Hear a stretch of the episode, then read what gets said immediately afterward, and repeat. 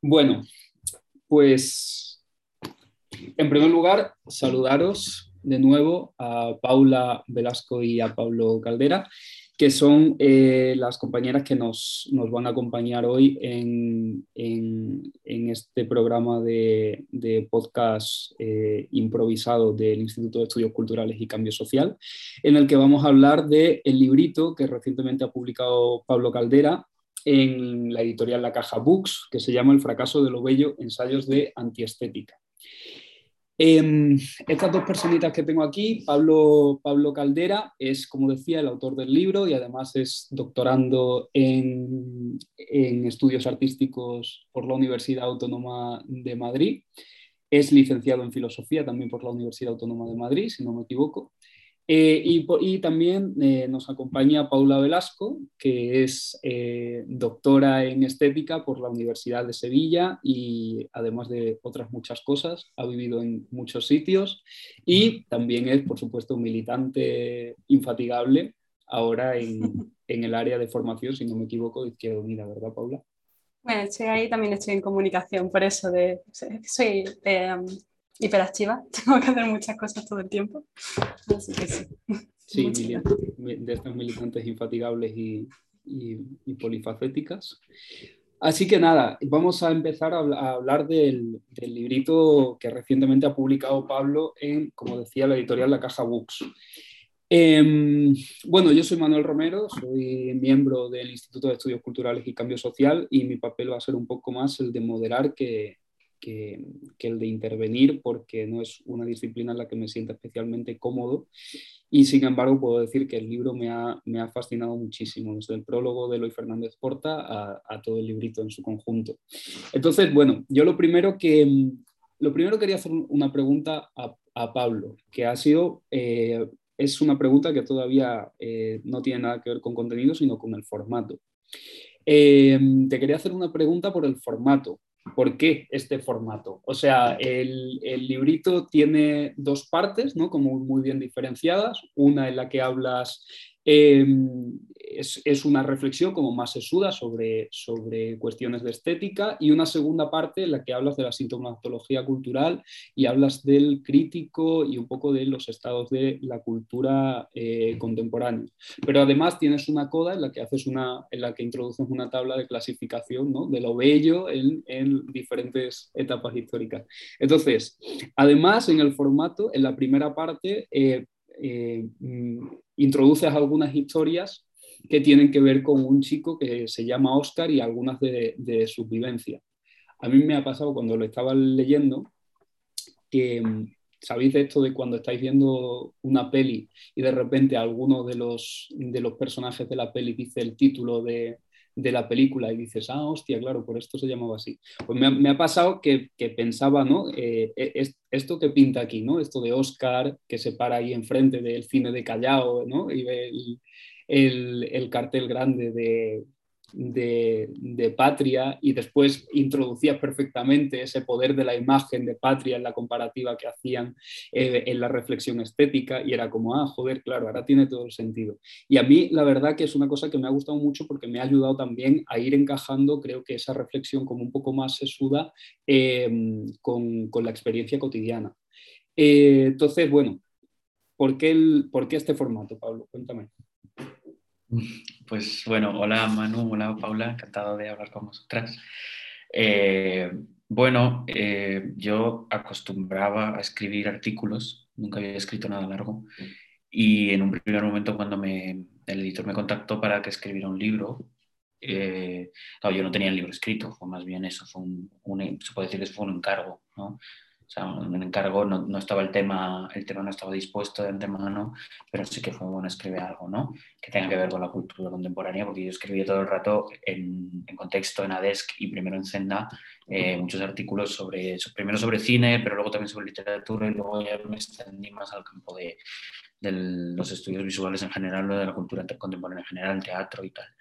Eh, y entonces, con la brevedad, yo, o sea, pienso las cosas en una estructura que en realidad es muy breve y a lo mejor muy elusiva, ¿no? Entonces pienso siempre en formato artículo.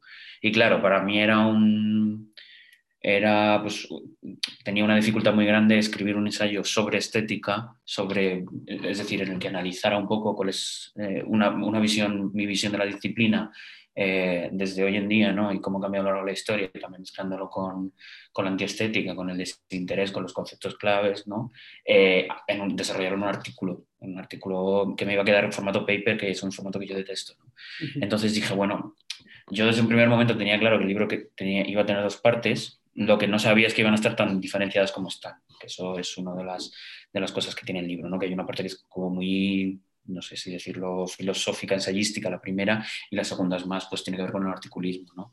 con la crítica cultural. También es que el ensayo se trata de pensar la crítica cultural, entonces, bueno, eh, es como que la segunda parte es la aplicación práctica de la primera, ¿no? Más bien.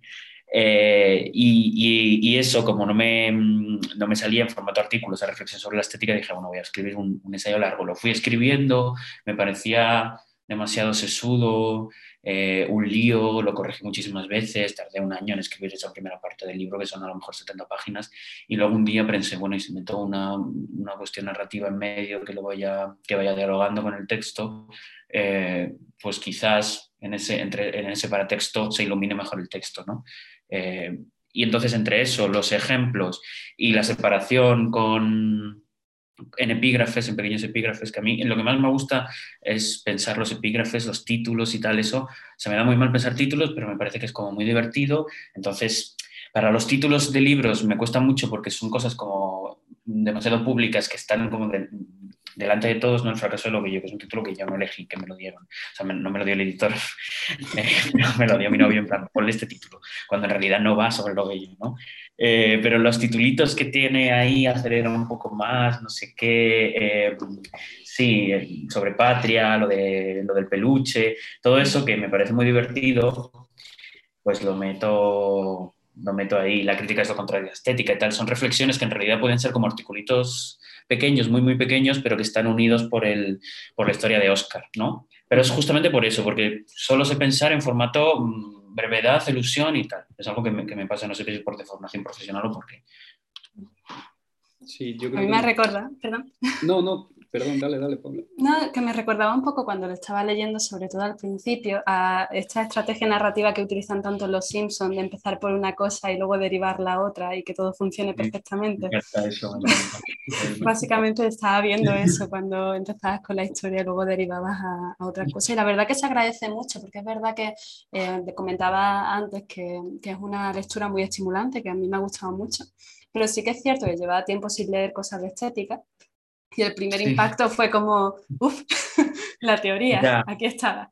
Pero, pero creo que aunque no es una lectura sencilla, em, en el sentido de, de, estas cosas que puedes leer cinco minutos antes de quedarte dormido, sí que se hace muy amable al leerlo. Y a mí sí que me parece lo que comentabas de que la primera parte sitúa todo y la segunda es la aplicación. Yo, aunque la distinción está incluso físicamente por esta página que marca la, la división, eh, a, mí no me parecía que estuviese en exceso, que hubiese una separación enorme entre una cosa y otra. Así que, bueno, aprovecho para agradecerte el libro y el buen rato que he pasado leyendo. Gracias a ti,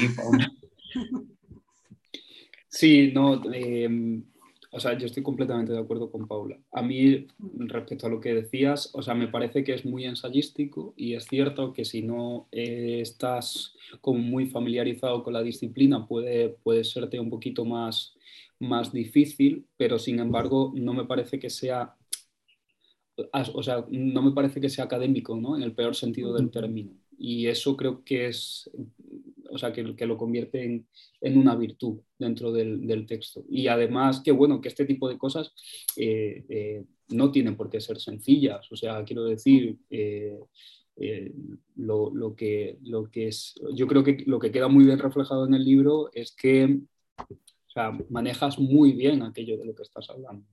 Tienes, tienes, tienes bastante claro, aunque hayas borrado y, y, y, reescrito eh, mil veces esta primera parte, tienes, parece que, que, o sea, da la impresión de que tienes bastante claro y que además tienes mucho conocimiento de aquello que, de, de lo que estás hablando. Em, Y yo también coincido con Paula, en realidad, o sea, creo que son dos partes como muy bien diferenciadas, pero que no necesariamente, o sea, pero que se pueden complementar bastante bien. No sé si, creo que fue la crítica que, que hace Fernando Castro de, de, tu libro, ¿no? Que dice como que mm. pueden haber salido dos ensayos del mismo. Sí, él decía que por él que estaba por lo primero y que el segundo, o sea... Claro, claro, claro. Eran dos libros, todo el primero. Claro. O sea, imagino que él, como catedrático de filosofía, eh, hubiera preferido a lo mejor que se desarrollara una primera parte. Yo he agradecido esa segunda porque la verdad. Yo también prefiero la segunda. ¿eh? Yo prefiero la segunda y además me encuentro más cómodo escribiendo como en la segunda que como en la primera. Claro. Me da más seguridad y me, me, me permite también como no sé, introducir otras cosas como más imaginativas. Más, la, segunda parte sí que propone como cosas, ¿no? como conceptos y tal, mecanismos de análisis, la de la crueldad inyectada, por ejemplo, que en la primera pues no, no, no cabe, porque es simplemente o sea, es una revisión histórica en realidad que, que da contexto a todo lo demás yo ya te digo, a mí, o sea, desde mi, desde mi posición amateur, eh, es, esa segunda parte la, he agradecido mucho y en la primera, eh, igualmente te digo, o sea, no es mi disciplina, pero sin, embargo me he sentido como muy, eh, como decía Paula, o sea, es una lectura estimulante que te invita a, a, seguir leyéndolo y a seguir profundizando en aquello que estás leyendo. Entonces, bueno, en, condiciones normales te preguntaría por el título, por el fracaso de lo bello y por el subtítulo Ensayos de antiestética, pero como ya te escuché en la presentación de tu libro en Madrid, que el fracaso de lo bello era un nombre que había sugerido eh, tu novio Juan, ¿no? que ni siquiera, o sea, que ni siquiera hablabas de aquello y que tampoco eran en realidad ensayos de antiestética. No sé si quieres decir algo sobre eso o directamente pasamos a los hitos de peluche, que, estoy deseando de que nos hables de eso. Yo quería llamarlo antiestética, pero antiestética es un título que es cero comercial. Y el fracaso del bello es algo más comercial, tampoco es muchísimo, o sea, no, no habla de, no habla realmente del libro, pero sí que tiene como, pues, no sé, como es una cosa más llamativa, ¿no? Y, bueno, como lo bello es el concepto central de la estética y tal, y está de algún modo tratado en el libro, en tanto que concepto central de la estética, pero está tratado de una forma casi, bueno, secundaria, como que me pilla por ahí. Eh, pues dije, bueno, en realidad el título, el título me gustaba mucho, ¿no? Como yo leería un libro que se llamase así, pues sí. Entonces dije, bueno, pues eso, pero en realidad luego, a partir de tener el título, que yo ya tenía casi el libro escrito, como que fui introduciendo diversas cosas para que fuera una especie de MacGuffin a lo largo del libro y ahí es cuando introduje la tabla final, la coda esa, que es un homenaje en realidad a lo que hacía José Luis Brea en Las Tres Eras de la Imagen, que es un libro que me gusta mucho, que, que te analizaba tres tipos de imagen eh, y, y, al final te hacía la, la, tabla de las tres eras de la imagen con sus, con sus categorizaciones y tal, sus elementos, sus órdenes. Y entonces es un poco, a ver, es un poco lo mismo. No, o sea, no, está mucho mejor, pero, pero sí, es esa, es un homenaje en realidad. Y lo hice para que, bueno, la gente que fuera a leer el libro eh, pensando que era una revisión histórica del concepto de lo bello se quedara al menos con esto de, bueno, me quedo con una tabla que al menos me puede decir algo sobre lo bello. Sobre lo bello en general, claro. Porque las tablas a mí me gustan mucho porque son como hermenéuticamente, hablan posibilidades todo el rato, ¿no? que son infinitamente interpretables. Además se pueden hacer combinaciones y tal. La tabla, sí, estuve como un mes pensando en la tabla.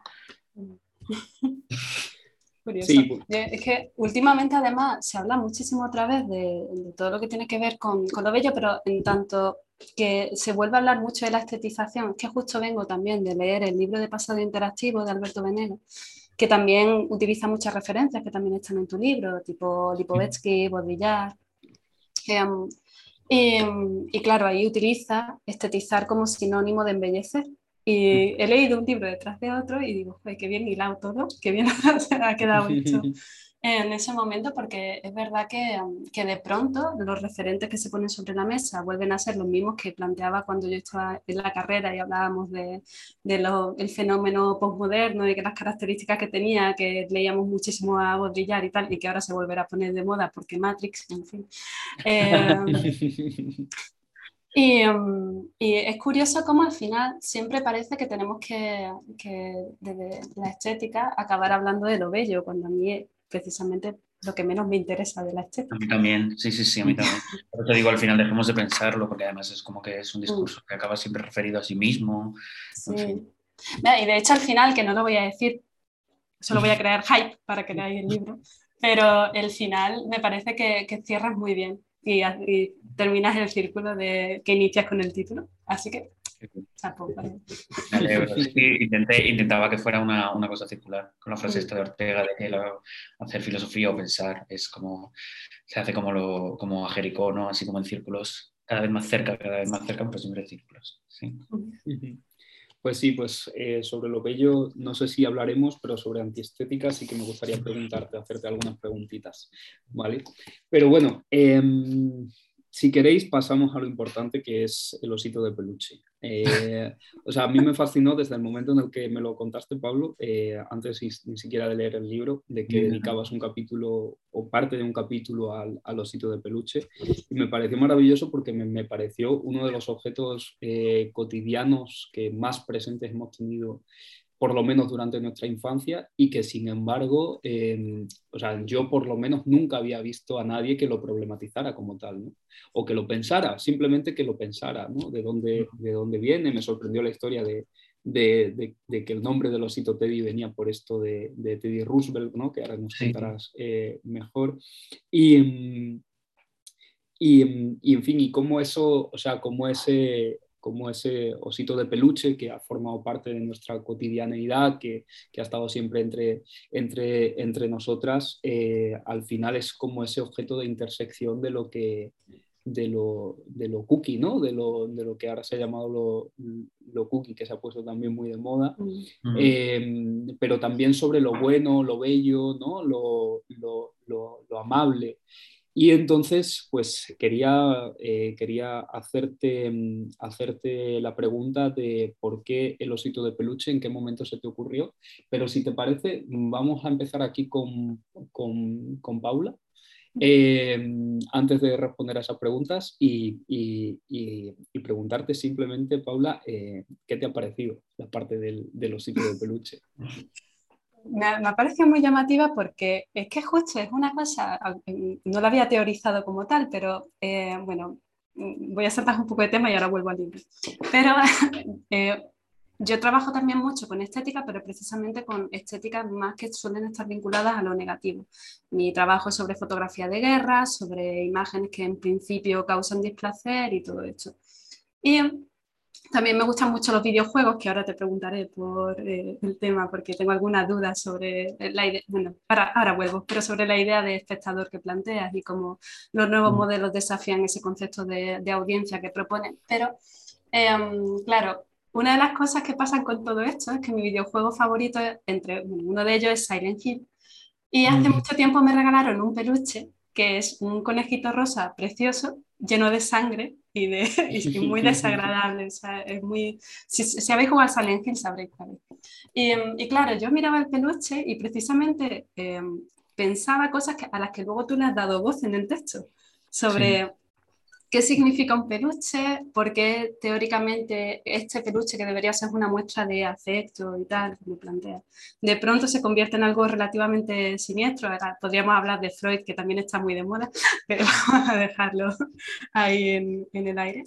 Y, y, no sé, me, pareció una forma muy, muy interesante, muy inteligente de introducir el debate que luego desarrolla, porque realmente esa idea de que la belleza sirve como coartada, que además lo dices con esas palabras, para luego eh, introducir otros significados a la, a la, hora de relacionarte con, con, el elemento, me parecía maravilla. Y además que lo de siempre, al final, también al estar interpelando algo que habita en todas las casas, o que en todas las infancias, en todos los espacios, también es mucho más fácil que quien lee se sienta llamado por lo que estás planteando.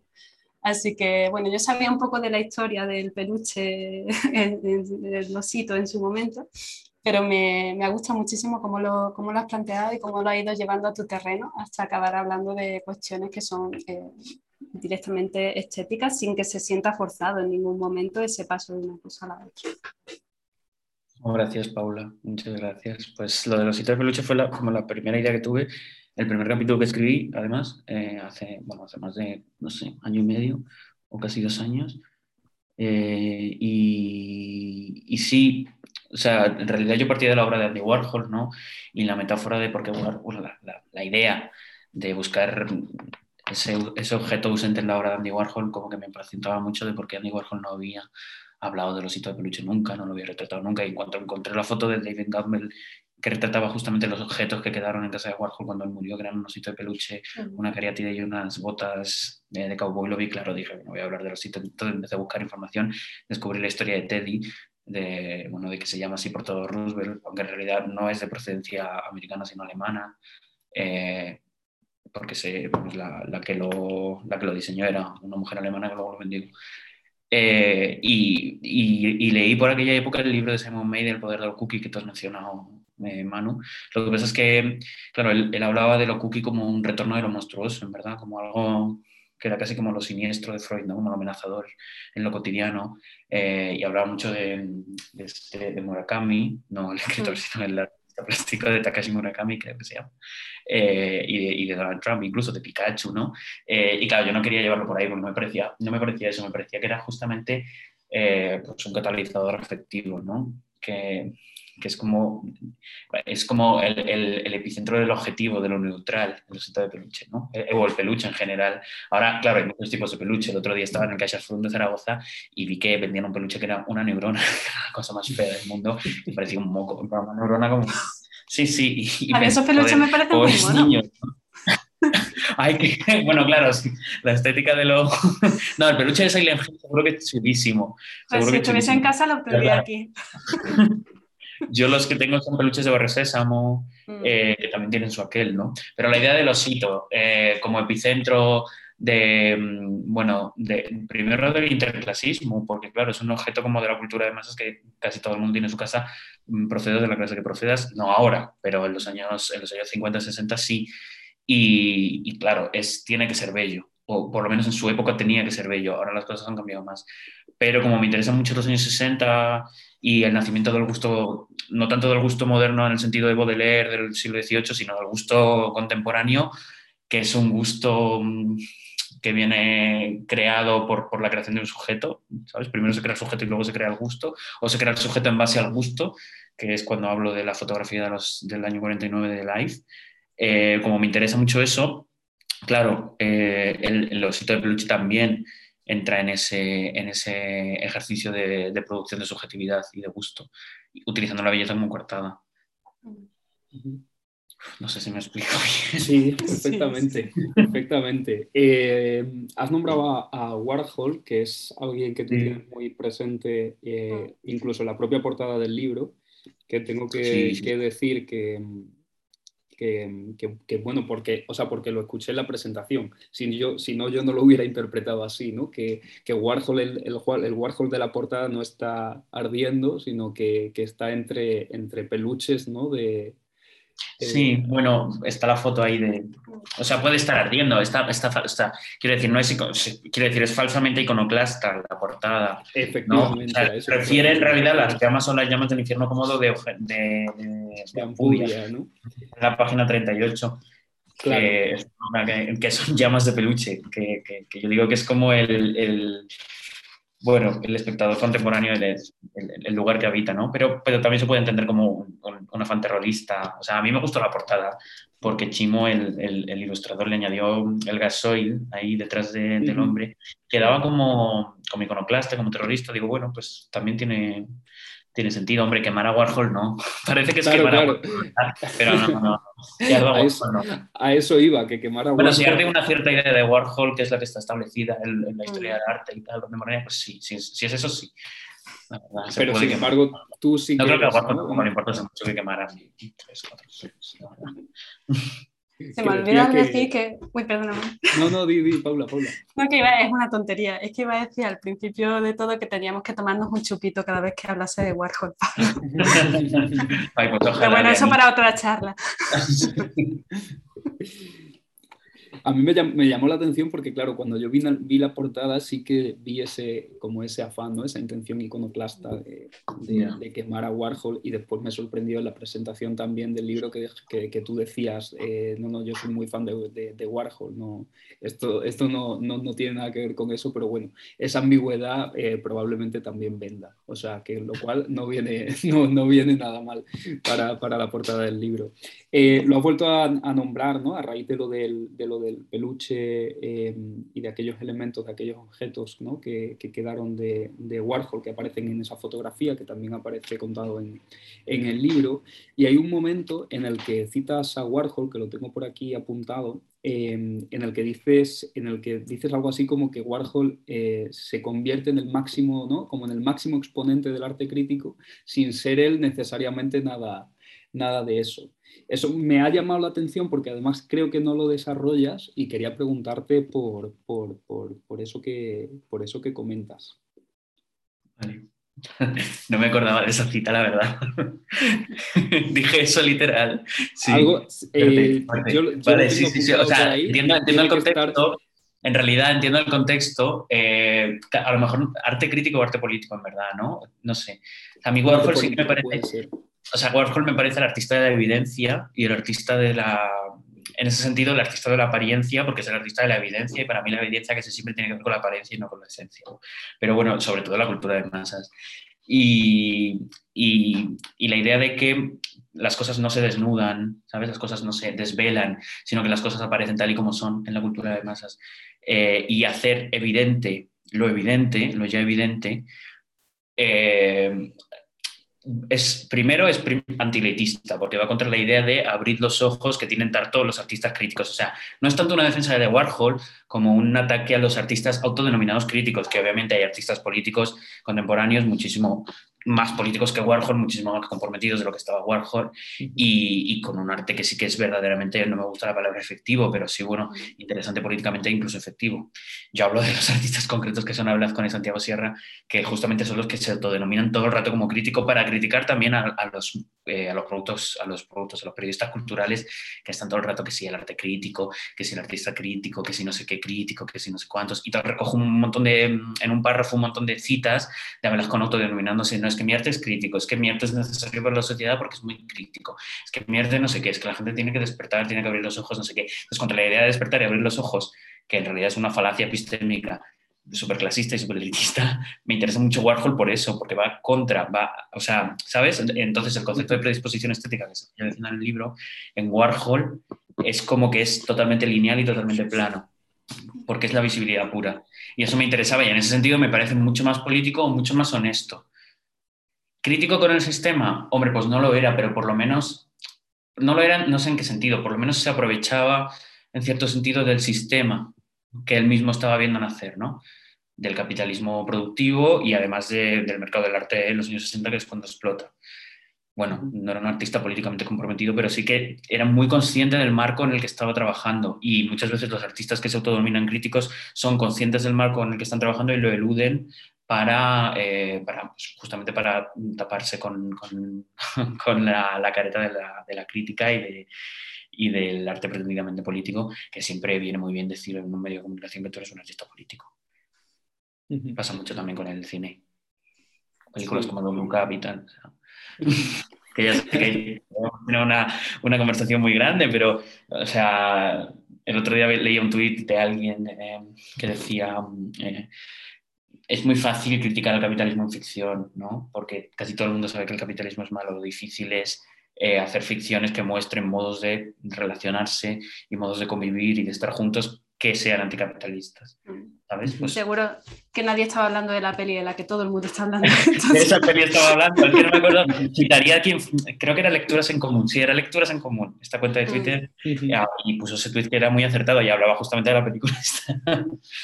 Mm. Yo te quiero preguntar, Paula, perdona, eh, te, quería preguntar también por esto de, Warhol y, del arte crítico, pero me gustaría vincularlo y darle, ampliarlo un poquito más con esto que decía eh, Pablo del arte político. Em, últimamente esa distancia entre lo artístico y lo político, por un lado, parece que, que, va desapareciendo, pero por el otro lado... Eh, hay como grandes esfuerzos también por intentar no vincular eh, lo artístico precisamente a lo político. ¿no? Quizás en algunos casos muy legítimamente por, por, una cuestión de, de, negocios, ¿no? como decían en El Padrino, no es nada personal, es una cuestión de negocios. Eh, pero por otro lado sí que es cierto que incluso desde... Es que llevo intentando unos días desde que sabíamos que íbamos a tener la conversación poner en pie quién fue, eh, de algo que he visto recientemente o que he leído recientemente de alguien que decía que todo arte necesariamente tenía que ser político, ¿no? Y todo arte tenía que ser comprometido para ser arte. Entonces, yo, claro, o sea, yo no soy eh, ningún tipo de, profesional en, esta disciplina y, o en este campo de estudio y, la verdad que, o sea, que no soy más que un amateur, pero me parece que esa afirmación es cuanto, o sea, cuanto menos eh, un tanto matizable. ¿no? Entonces, em, aprovechando esto que estábamos hablando de Warhol, te quería preguntar también, Paula, por esto del arte político, del arte comprometido, de esa necesaria vinculación entre lo artístico y, lo político. Hmm. Vale. Em, es que claro, es un, espacio en el que podríamos estar debatiendo horas y horas y de hecho, porque además los referentes que tenemos son distintos. Yo trabajo más desde fenomenología, que es algo que tú mm, casi no tratas en el libro, de hecho.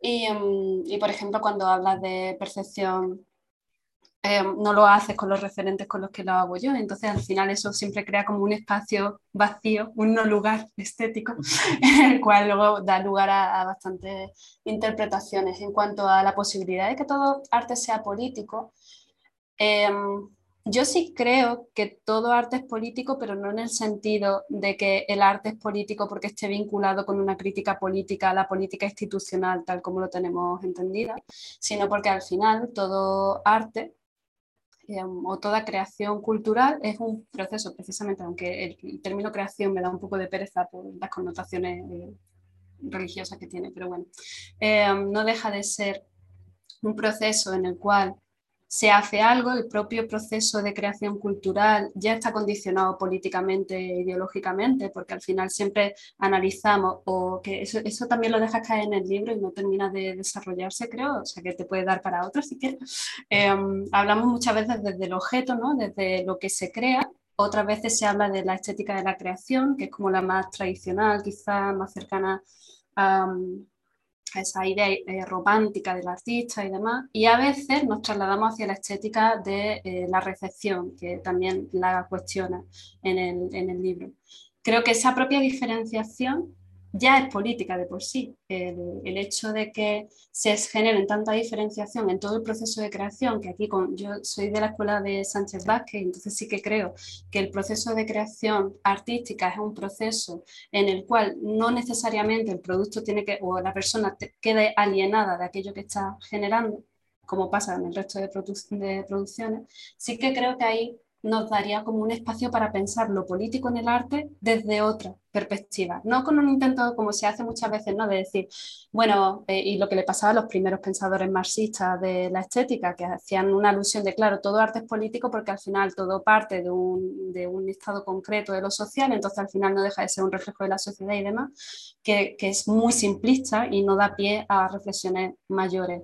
O justo lo contrario, decir, bueno, no, el arte, el arte puro es aquel que es metafísico, el que no tiene ningún tipo de contacto con, con lo real. Tampoco creo que se trate de eso, sino de, de evidenciar cómo eh, el propio, la propia teoría estética, dónde se pone el foco en cada momento, el, el hecho de cómo se genera o, por ejemplo, la idea de espectador, que es uno de los temas que yo trabajo mucho y que creo que da pie a seguir desarrollando también, el hecho de que se suele considerar como un recipiente que, es prácticamente pasivo, que simplemente eh, recoge lo que la, la persona que crea le, manda o que interpreta, pero tampoco tiene mucha posibilidad de, de participar del proceso, creo que eso también lo estamos rompiendo y por eso quería hablar de los nuevos modelos de, espectadores, porque creo que los nuevos espacios de creación también implican nuevos modelos de participación y ya no es simplemente recibir, sino que participa del proceso de creación y eso rompe un poco esas lógicas y esas dinámicas clásicas de la teoría estética en la que estamos creando.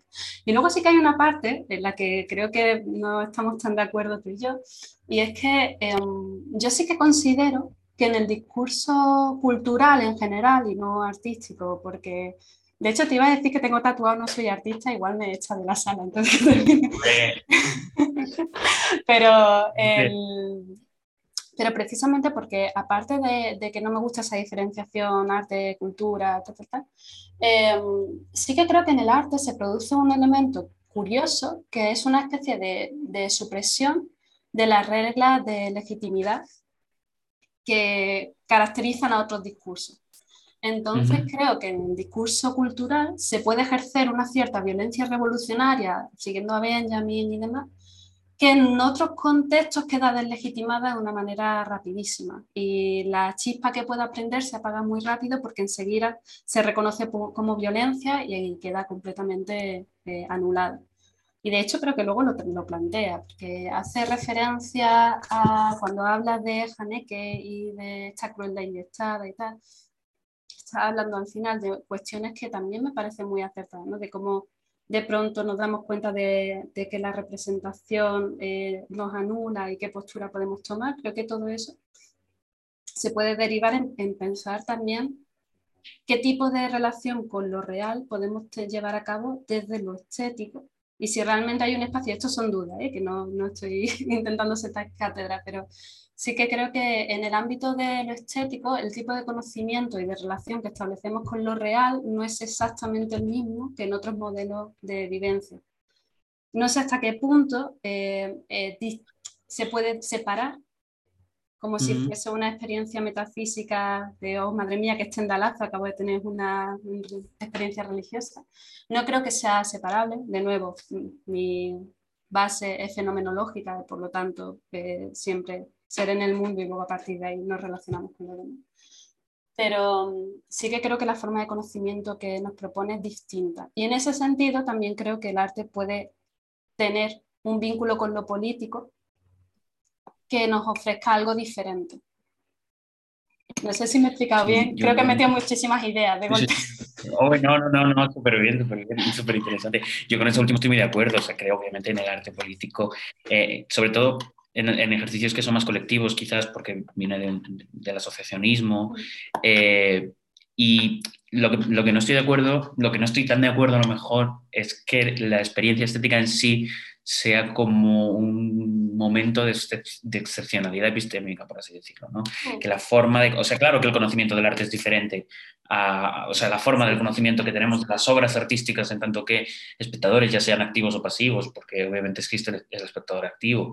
Yo, yo, voy en contra de la idea del espectador que se construye desde los propios productos culturales. Desde el cine de Haneke se construye la idea del espectador pasivo, pero es que se da por hecho que el espectador siempre es pasivo. ¿no? Y, claro, es una construcción como de un camino solo, de camino cerrado. ¿no?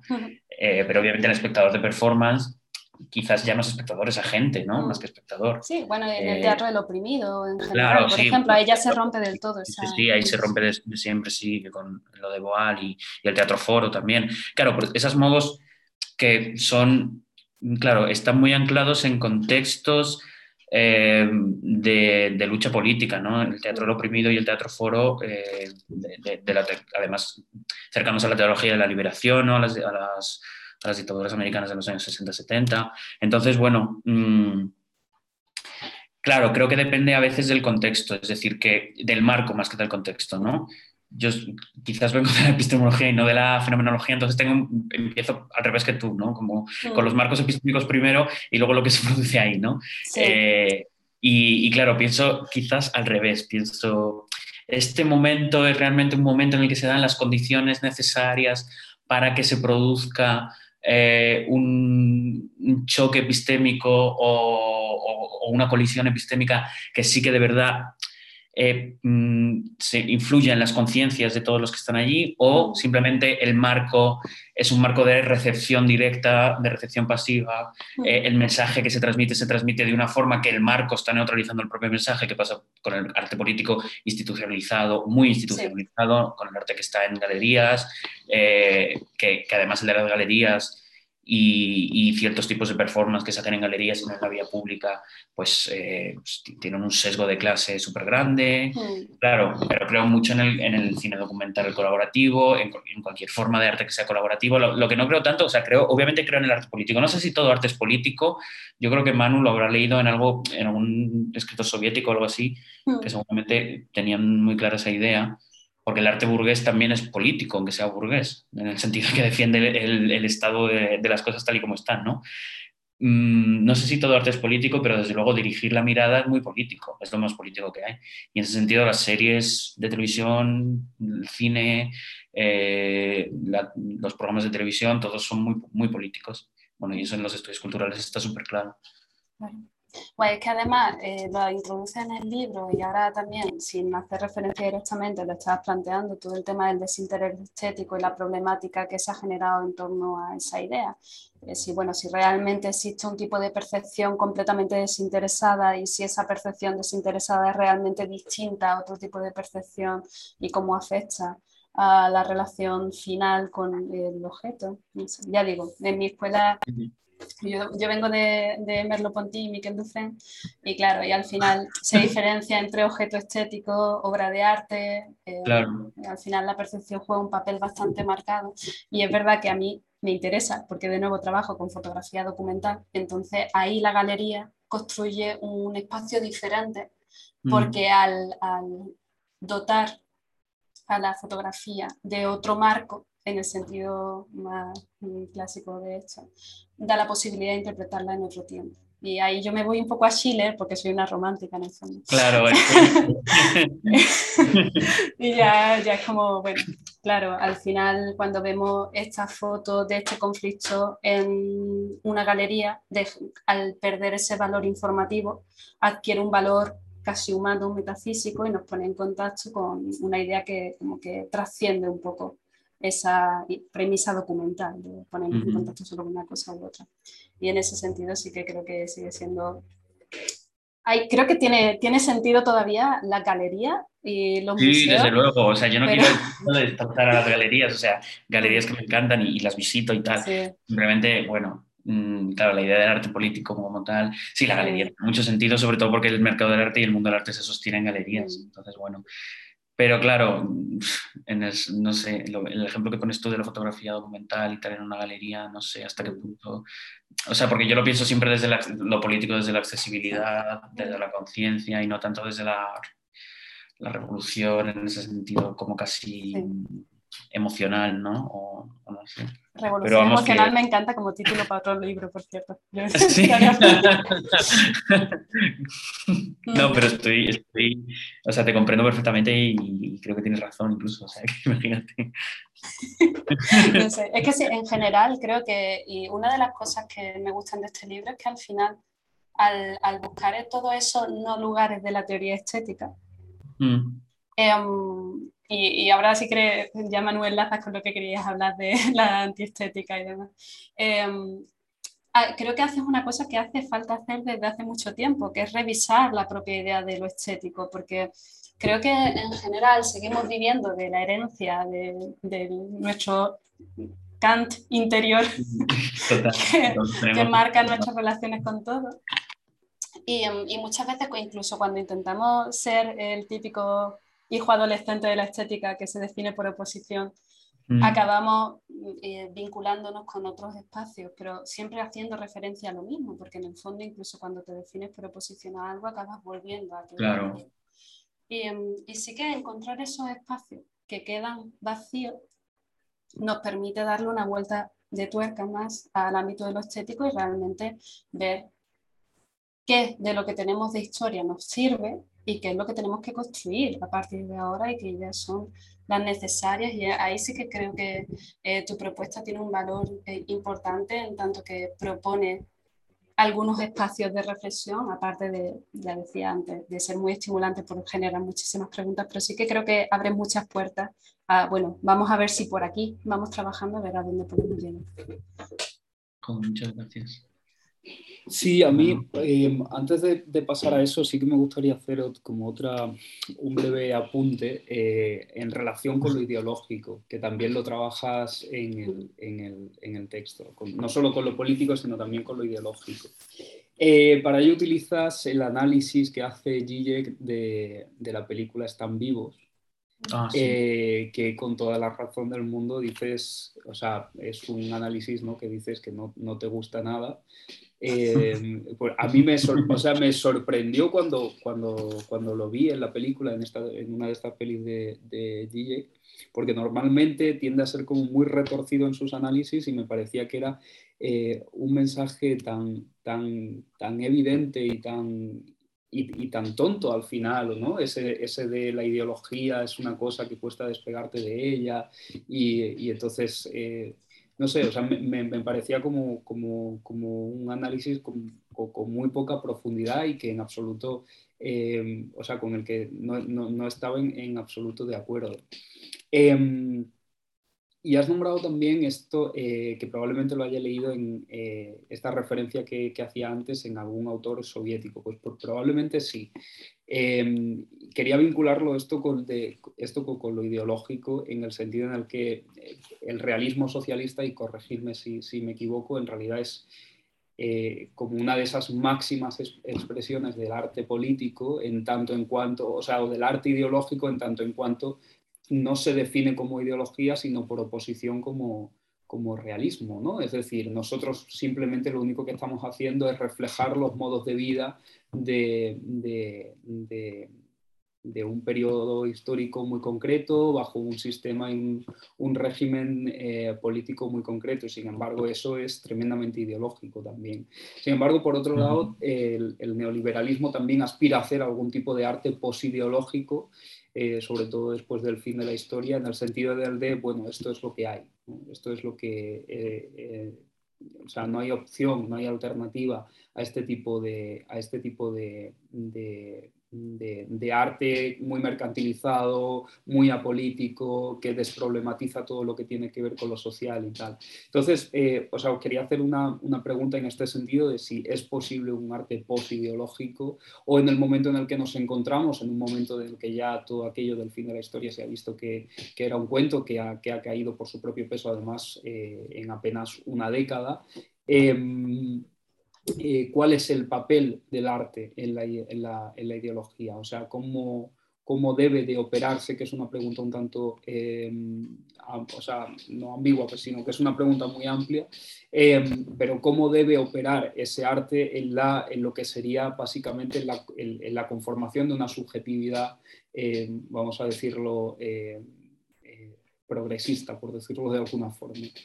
y esto es una pregunta que os lanzo a las dos. Y que empiece quien quiera. Yo no, dale. A ver, es que, es que claro, aquí podríamos empezar por... Vale, vale, es que no sabía si me había quedado pillado yo. Em, no, no, no. Por, la definición de ideología, amigo mío. Claro, es que... Es que ¿qué definición de ideología manejamos? Porque dependiendo de cuál utilicemos, eh, se puede interpretar de una manera u otra y por lo tanto derivarlo en un modelo u otro de arte post-ideológico, si es que acaso algo así es posible. Em, en mi forma de entender la ideología, que quizás sea una manera bastante clásica, de aquí igual si venimos de distintos backgrounds eh, teóricos probablemente no tenemos la diferencia, pero al final se trata de una forma de interpretar el mundo y, y ahí es que toda cosa siempre va a ser siempre no, hay forma de que no sea ideológica. Otra cuestión es eh, con qué espacio lo vinculemos. Y aquí mi yo marxista te diría, eh, marxista barra gramsciano, el tema de eh, la relación base-superestructura. En, en, cuanto, voy a retratarme un poco a la pregunta que hacía sobre el realismo socialista.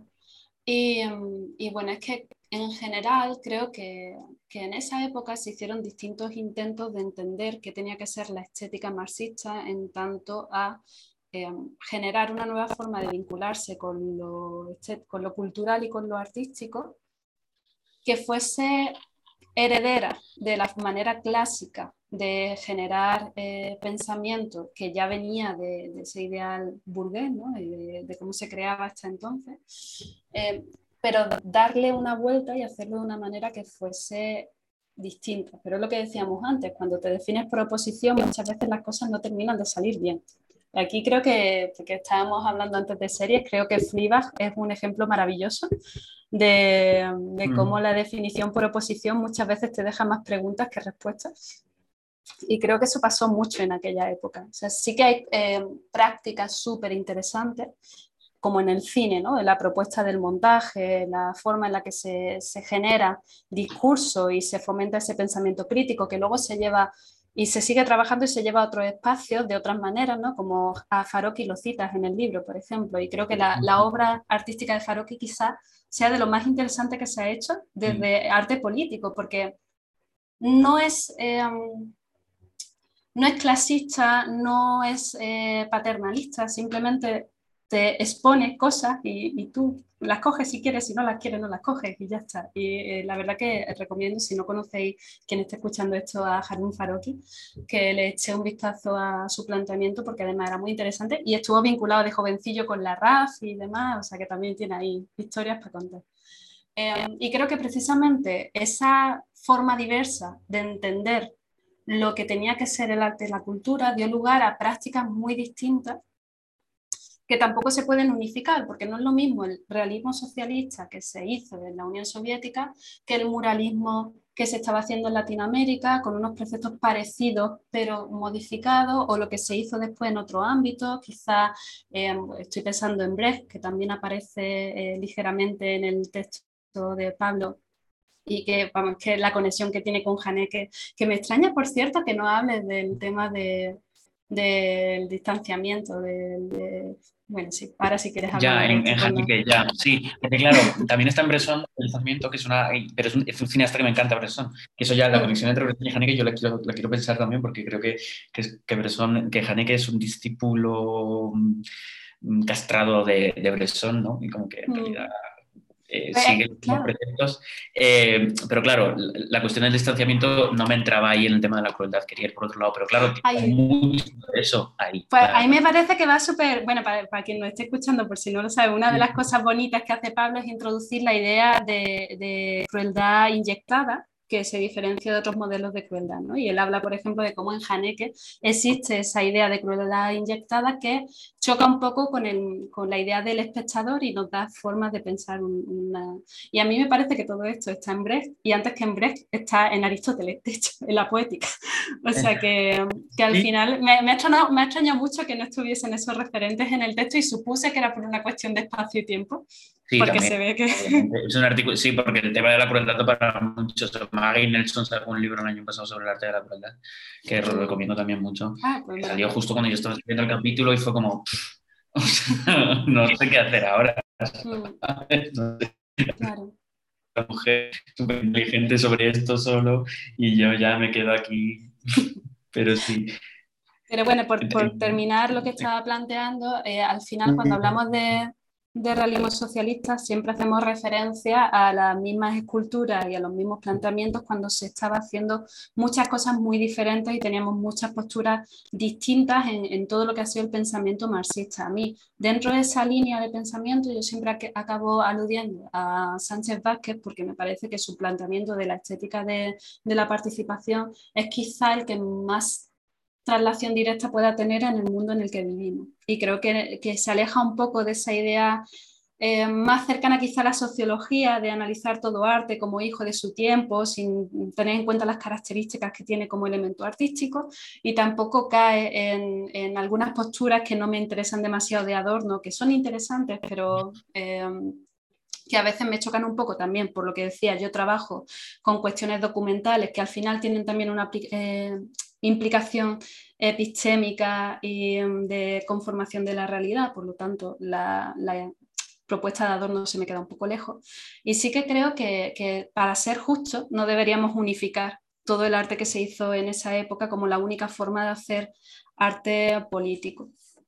Y luego una cosa que sí que has dejado clara, y es que al final los discursos que son evidentemente políticos son los que son contrahegemónicos porque en el momento en el que el discurso forma parte de lo habitual, nadie lo determina o nadie lo identifica como político. Esto pasa mucho así, haciendo, porque ya nadie se acuerda de Juego de Tronos y a mí me gusta de vez en cuando sacarlo así para, para que la gente se acuerde de que estuvimos enganchados a esa serie, que cuando Varys la araña decía que él se debía al pueblo, enseguida se llenó todo de memes de él con la internacional de fondo y cosas así, y sin embargo el resto de discursos políticos que aparecen dentro de la serie no se vinculaban a ninguna ideología de manera evidente o no, se, llegaron a, no se llevaron a la cultura meme tan rápido como el de ese fragmento en concreto. Y, eso deriva en que al final tenemos miles de discursos, porque ahora estamos hablando de la última peli de Netflix, pero antes que eso está Ricky Morty haciéndonos ver que no hay escapatoria al capitalismo. Y antes de eso está que al final son cuestiones que llevan rondándonos desde los 90, incluso a finales de los 80 ya estaban ahí y que como que volvemos recurrentemente a este debate. Y, y, no sé, creo que tenemos a muchas personas que lo han teorizado, lo han pensado muy bien. Y, y es interesante tenerlo en cuenta a la hora de, de plantearlo también. Uf, has planteado muchas cosas interesantísimas.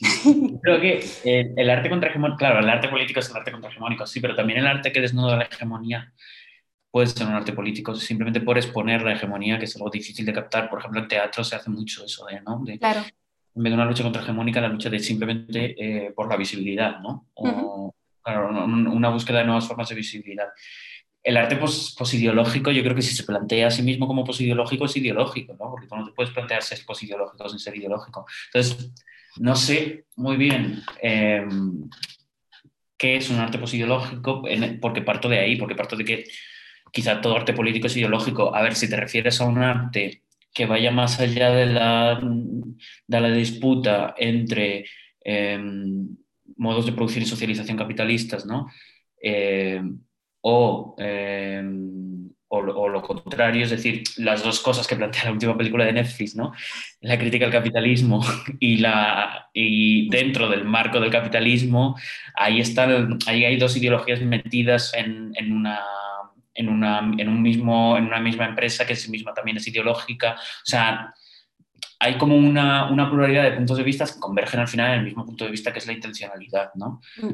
Entonces, eh, no sé si tiene para mí mucho interés plantearlo eh, desde, desde, la ideología solo o desde la hegemonía solo, ¿sabes? O desde, me, ocurre igual con la representación, cuando se hablan desde los estudios queer y postcoloniales del asalto a la representación, de la, enmienda a la totalidad de la representación, me parece muy bien, o sea, me parece que es muy necesario, pero creo que la imagen no se agota en su representación, que no a más, a mayor eh, representación de identidades subversivas, eh, el arte o nuestra percepción del arte va a cambiar va a cambiar en cierta medida, pero no va a cambiar mucho y sobre todo no va a cambiar nuestra forma de concebir a esas personas, porque una cosa es concebir a una persona como imagen y otra cosa es, concebirla como, como, sujeto. Y creo que hay una distancia considerable. Eh, y que el tema de la representación siempre está en la percepción, o sea, se ancla en la, en la, percepción de las personas como imagen y no como sujeto. ¿no? Al final es una lucha que yo creo que se, que está muy bien dirigida, pero que creo que se pervierte y se agota cuando vas solo en ese camino. Entonces me pasa con la ideología, con la hegemonía, con la representación, un poco lo mismo. Hmm. Sí, em, sí y, lo decías muy bien poniendo el ejemplo de, la última peli, esta de la que todo está hablando. De la que nadie se acuerda del nombre, aparentemente.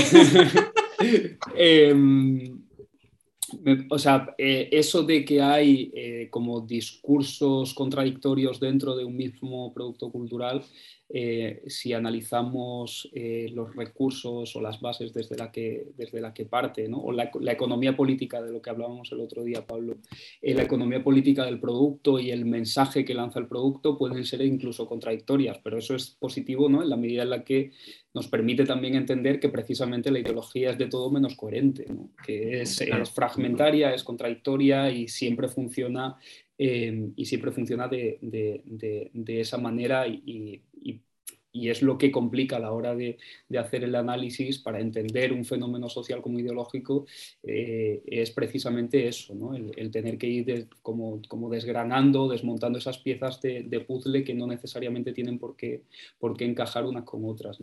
Pero bueno, quería eh, dar un paso porque creo que llevamos como aproximadamente una, una hora hablando y bueno, y obviamente yo no quería, eh, no quiero que terminemos esta conversación sin hablar de algo que a mí me ha, me ha, me ha, llamado mucho la atención del, del libro, que es eh, todo el tema de la, de la antiestética.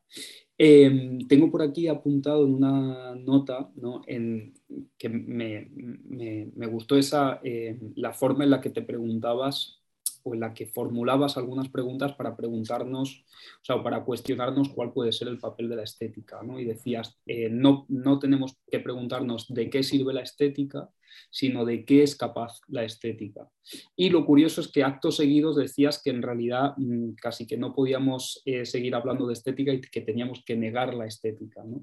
Eh, y, y, a continuación también hablabas de la antiestética y decías que eh, la antiestética no es suficiente en la medida en la que es, es, una forma de mirar por oposición, pero sin, que sin embargo no proyecta nada nuevo. no, no nos, no nos, eh, no nos em, o sea, como que no nos permite imaginar algo nuevo que vaya más allá de, lo estético. Em, y aquí, eh, si no me equivoco, es donde aparece también eh, de manera fragmentada en el texto tu concepto de predisposición estética. Em, entonces, eh, intentando hacerte una pregunta que vincule, que aúne este, estos dos eh, conceptos, te diría que, que, nos hablaras de la antiestética, de aquello que entiendes por antiestética y por qué no es suficiente esto que entiendes por, antiestética y, básicamente cómo desarrollarías este concepto que a mí me ha parecido tan sugerente, pero por encontrarlo como fragmentado en el texto, eh, no he terminado como de llegar a entender del todo qué es lo que se propone ¿no? con el concepto de predisposición estética. Bien, sí, eh, claro, el término antiestética es paradigmático como término fracaso, como igual que, el, que lo bello. Es decir, como decía Paula antes, la definición por negación no agota, no agota el concepto, sino que acaba volviendo al final al mismo concepto que está negando. Entonces, la antiestética, la antiestética, la antiestética no puede escapar del mecanismo de diferenciación estética, ya sea como hay, hay, hay varios elementos antiestéticos, ¿no? está para Hal Foster todo el arte postmoderno a partir de los años 80, que como deja clara que no existe una diferencia estética, ya es antiestético. Está el cine de Alexei Guzmán para Germán, para Frederick Jameson, que es antiestético porque va más allá, según él, eh, de la, del binomio feo-bello.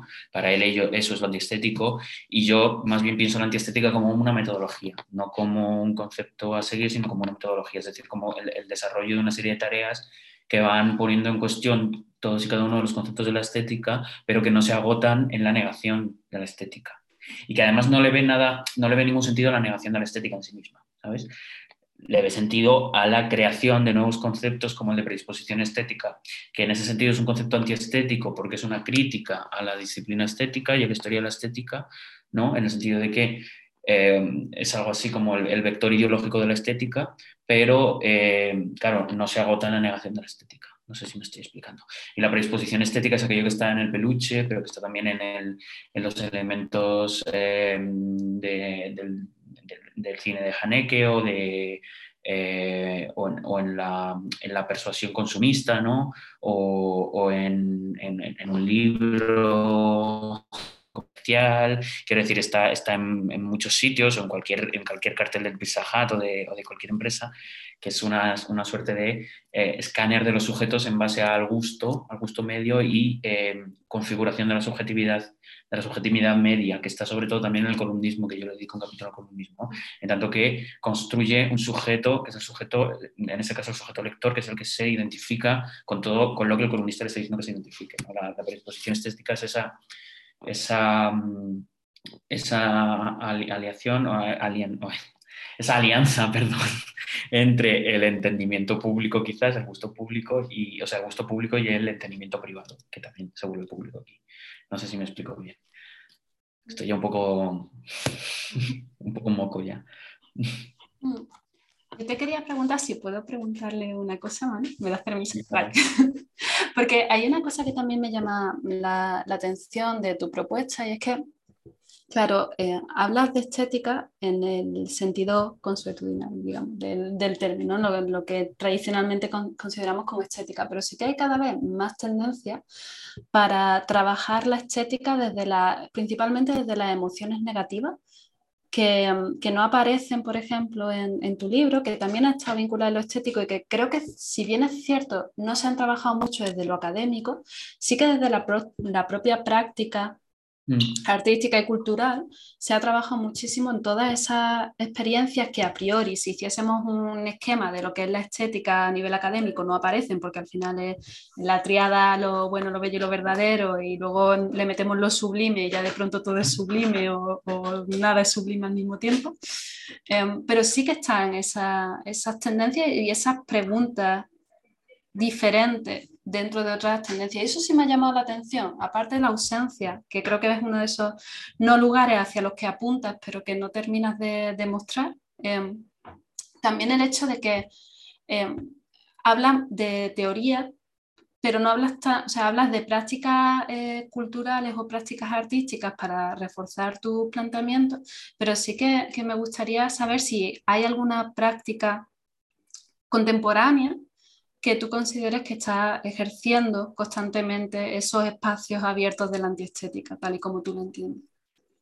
Sí, sí, sí. Por ejemplo, discípulos de Farocchi, bueno, se puede considerar, no son discípulos de Farocchi, eso. Hay un grupo que se llama Forensic Architecture, que yo sigo mucho, mm. es un grupo de arquitectos, videoartistas, activistas eh, de muchos tipos y académicos, o sea, está todo ahí a lo largo de todo el mundo que trabajan con la evidencia de las imágenes públicas, imágenes, imágenes operativas, lo que llamamos Farok imágenes operativas, de huelgas. Eh, o, eventos sociales en, muchas partes del mundo, últimamente sobre todo Latinoamérica y Oriente Medio y muchas veces Israel, porque en Israel sí que hay Israel o Palestina y hay un problema con la, con la evidencia de las imágenes porque se falsifican. Trabajan con esas imágenes públicas haciendo mm, con el trabajo de los arquitectos mapeando el espacio en 3D y, haciendo análisis del espacio a partir del ordenador y con el trabajo de los videoensayistas creando obras mm, visuales, vídeos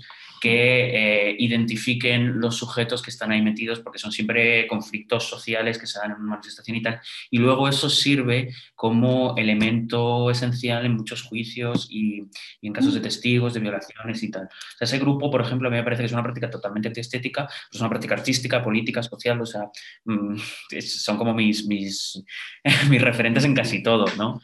Pero luego, en fin, no sé, ahora en Documenta, en Documenta 15, en la próxima Documenta, eh, está justamente centrada en el arte colaborativo y solo van a, van a estar invitados eh, grupos, ¿no? Eh, el grupo este de, el grupo de activismo Hannah Arendt, que son cubanos, ¿no? Pero bueno, Warren Copy, que es el grupo que organiza también la, la documenta, están trabajando sobre cuestiones todas que tienen que ver muchas veces con el urbanismo, eh, con los modos de socialización y que no son propuestas eminentemente artísticas y sobre todo no son propuestas de creación de imágenes, pero claro, pueden ser artísticas aunque no creen imágenes mm. y aunque no trabajen con imágenes, obviamente. Y, y, en ese sentido, metodológicamente creo que sí que son antiestéticas, en, mm. en el sentido de que eliminan el centro eh, del centro del tablero lo bello, el desinterés, eh, la contemplación, Mm, todo eso, ¿no? el gusto, todos esos conceptos que están asociados a la estética. Pero sí, claro, yo, sea, el, mundo del arte contemporáneo yo creo que está lleno de esas prácticas. Incluso Tania Brudera, que ha, ganado el premio Velázquez este año, por poner ejemplo una artista muy famosa. Sí, sí. Em, sí, tenía aquí apuntado también em, una cosa que habías comentado antes, Paula, y que, em, y que a mí, no, a mí me, me, interesa muchísimo como espectador pasivo de, de, de videojuegos y adicto a Twitch, eh, que es el tema de los videojuegos y, los, y, las nuevas audiencias. No sé si te apetece eso, formularlo. Sí, es uno de mis temas favoritos.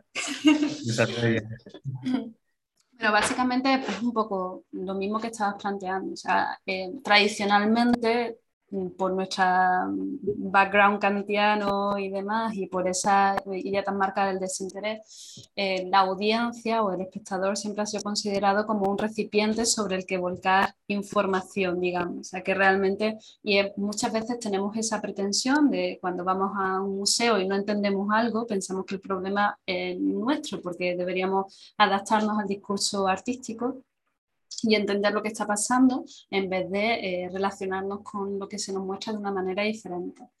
Em, eso, que sería una estética más bien de la creación, donde todo el punto está en, el creador o la creadora del objeto que estamos percibiendo, va derivando a que de pronto empieza a tener sentido esa estética de la recepción en la que de pronto el espectador o la espectadora sí que tiene algo que decir con respecto a la obra, haciendo así como un paso muy, muy somero por todo esto, pero por si quien nos está escuchando no conoce muy bien estas posturas teóricas. Em, que viene, pues, está ya en Aristóteles, Kant tiene algunos dejes también de darle un poquito de peso a esto, luego en poesía se trabaja mucho, pero aún así sigue siendo un poco, digamos, pasivo. Y de pronto eh, aparecen nuevos modelos de relación con lo cultural que sí que proponen espacios completamente diferentes para la creación y la percepción. O sea, se difumina por completo esa línea. Que el teatro del oprimido, por ejemplo, es una clara muestra de cómo eh, se suprime esa idea. Pero es que en los videojuegos, por ejemplo, para que se desvele el contenido del, del objeto, es necesario jugarlo. Es un poco parecido a lo que pasa con las partituras de música. O sea, el objeto existe en potencia, pero hasta que no se, toca, digamos, o se, pone en escena esa partitura, no existe. Lo mismo pasa con los mundos virtuales. Pero es que además las personas que juegan pueden hacerse partícipes de los mundos virtuales que están desarrollando de distintas maneras. Se pueden generar skins o puede eh, cambiar el código. Hay varios artistas. Ahora estoy trabajando con un autor chino, se me ha ido el nombre de pronto, pero tiene una obra en el, en el MoMA que se llama eh, The Long March y, mm, por ejemplo, lo que hacía era cambiar el quark para meterle su cara a los personajes, ese tipo de cosas, porque al final el lenguaje de programación también puede ser cambiado y eh, se puede interactuar con ello. Y de pronto, al, al, introducir nuevos elementos, entre ellos el hecho de que los espacios sean virtuales y se nos dé una cierta capacidad de modificar el código, abogan por un nuevo tipo de práctica en la cual la participación es necesaria y la forma de relacionarnos con ese contenido es completamente diferente. Que aquí también podríamos hablar, que no lo he dicho, pero también me lo, me lo suscitó un poco el libro porque hablas un poco de TikTok. Mm. El, el nuevo modelo que siempre, bueno, en, teoría de la comunicación se suele referir como prosumidor, ¿no? Porque al final estamos mm. generando contenido que nuevo es el que consumimos y demás, pero también creo que ahí se puede dar una cierta democratización de los lenguajes audiovisuales que puede jugar en beneficio de las nuevas sociedades, más en una época en la que la imagen puede ser tergiversada con una facilidad pasmosa y los deepfakes están a la orden del día. Pero volviendo al ámbito de los videojuegos, sí que de pronto eh, creo que tenemos la, potencialmente la capacidad de generar una forma de relacionarnos con los objetos culturales mucho más de participación real, de inscripción de, la audiencia dentro del desarrollo del objeto cultural que antes no se daba. Y lo más interesante de todo eso es que se mantiene el formato clásico también, lo cual evidencia más aún esa diferenciación, porque tenemos a la gente que ve cómo juegan otra gente en Twitch o a los que no tenemos tiempo de jugar y entonces nos ponemos eh, a alguien jugando en por dos para ver rápido qué, pasa en el juego, entender la historia y ya está. Y luego tenemos a gente que juega y desarrolla la idea y luego tenemos un tercer nivel en el cual no solo juega, sino que desarrollas otra forma de relación con el objeto cultural, eh, ya sea haciendo in-game photography, ya sea modificando el código para llevarlo donde tú quieras, cambiando, no sé si habéis visto lo que hace la cuenta del Betis, por ejemplo, poniéndole ropa del Betis a todos los personajes, ese tipo de, de planteamiento.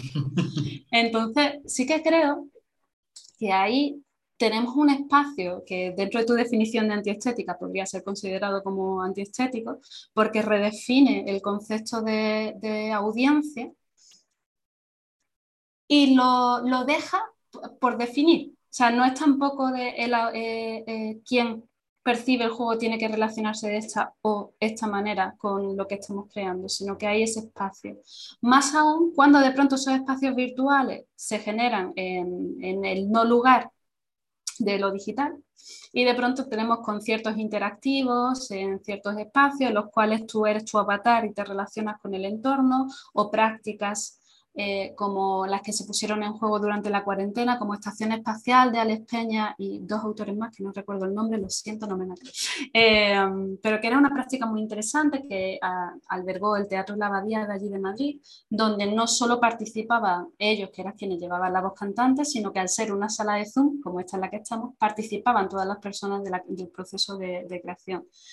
Y, y, eso a su vez evidenciaba las limitaciones del medio, porque Zoom no deja de ser software privativo y demás. Entonces creo que ahí se están abriendo muchos interrogantes y que nos dará pie a trabajar mucho sobre nuevos modelos de audiencia y por lo tanto también nuevos modelos de estética.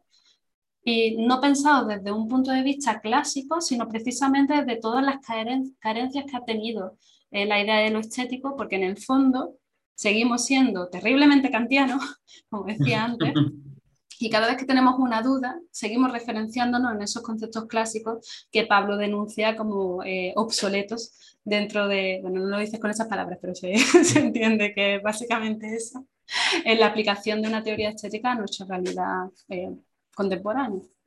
No sé si me he explicado bien, voy a soltar aquí una... Perdón por la torre.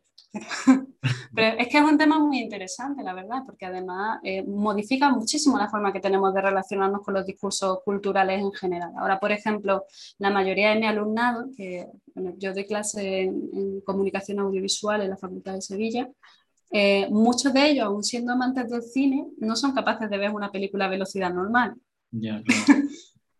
Y ese tipo de cuestiones que tenemos que tener en cuenta también. O, los modelos narrativos que se proponen vienen cada vez más referenciados en el modelo que proponen los videojuegos, en los tiempos de, los videojuegos, que a mí me parece maravilloso, pero también da lugar a, nuevos espacios. Y por eso te quería preguntar, que, que, cómo interpreta ese esa crítica que haces del espectador clásico, ¿cómo lo llevaría? Claro, no entiendo al, al, al, jugador de videojuegos como un espectador, ni siquiera como un espectador, o sea, como un espectador clásico, desde luego no, como un espectador tampoco, pero porque no sé, de videojuegos he jugado muy poco en mi vida, a mucho al FIFA pequeño, pero después del FIFA no he jugado nada más, eh, y además tengo como, como nostalgia del FIFA y tal, y como que me quiero comprar ahora una Play solo para jugar al FIFA, pero el FIFA 07, el FIFA de la Play 2, el FIFA que me gustaba a mí, el verdadero. No, sé jugar, entonces no sé, es como que en ese sentido soy un poco Nairi Simón, ¿sabes? Como de, no, yo quiero la Play 2, la gorda, en plan el FIFA 07, que va fatal, con Drogba en el Chelsea y con Deco en el Barça y tal, y a ver si... bueno, Zidane ya no estaba, pero sí que estaba Raúl, eh, en fin. Pero aparte del FIFA no he, jugado ningún videojuego, pero sí que tengo, claro, desde la universidad sí que leo bastantes cosas últimamente en el campo de los estudios visuales, los estudios culturales o la teoría de la comunicación que entran ahí en el terreno de los videojuegos y digo, hombre, tendría que... Eh, o sea, me parece muy bien que se piense todo eso y yo tendría que ponerme al día con eso, mm. porque me parece que es verdaderamente un campo que, claro, mm, como acaba, bueno, tampoco acaba de nacer, pero bueno, como reciente, por así decirlo, más o menos reciente, se están produciendo unas innovaciones teóricas súper... y que además está muy vinculado a la práctica y a la visual, a la, o sea, es muy fácil, está la paradoja del observador, casi que se dan ciencias sociales, ¿no? De ver a otro, mm. tú ves a otro haciendo una cosa y como es una práctica y es una acción y no es meramente la contemplación pasiva, eh, pues creo que se dan muchísimas posibilidades de pensamiento, de análisis, ya metodológicamente solo hablando, ¿sabes? Mm el ver a otros jugar. Mm. Y, el ver a, otros, ver a, otros, ver a otros jugando ya es como el bucle, es, interesantísimo. Yo creo que la próxima que damos en Twitch nos echamos una partida lo que sea. Pues la verdad es que sí, tú dime, dime juegos que yo, que yo me pongo. Que yo, me pongo yo, tengo muchísimas Yo tengo que decir que yo juego mucho, pero juego cosas pequeñitas, porque tampoco tengo tiempo pero cosas pequeñitas también me gustan. Sí, sí, sí. Pues yo te, yo te, mando alguna cosa por ahí. Además, hay prácticas que creo que te, te, encantarán. Hay, bueno, voy a hacer un poco de publicidad de un, juego que han hecho unos amigos, pero se llama eh, The Longest Road on Earth, creo que es, que es un videojuego súper pequeñito, súper bonito y um, está en Steam, o sea que lo puedes encontrar fácilmente y creo que... estéticamente te va a interesar mucho.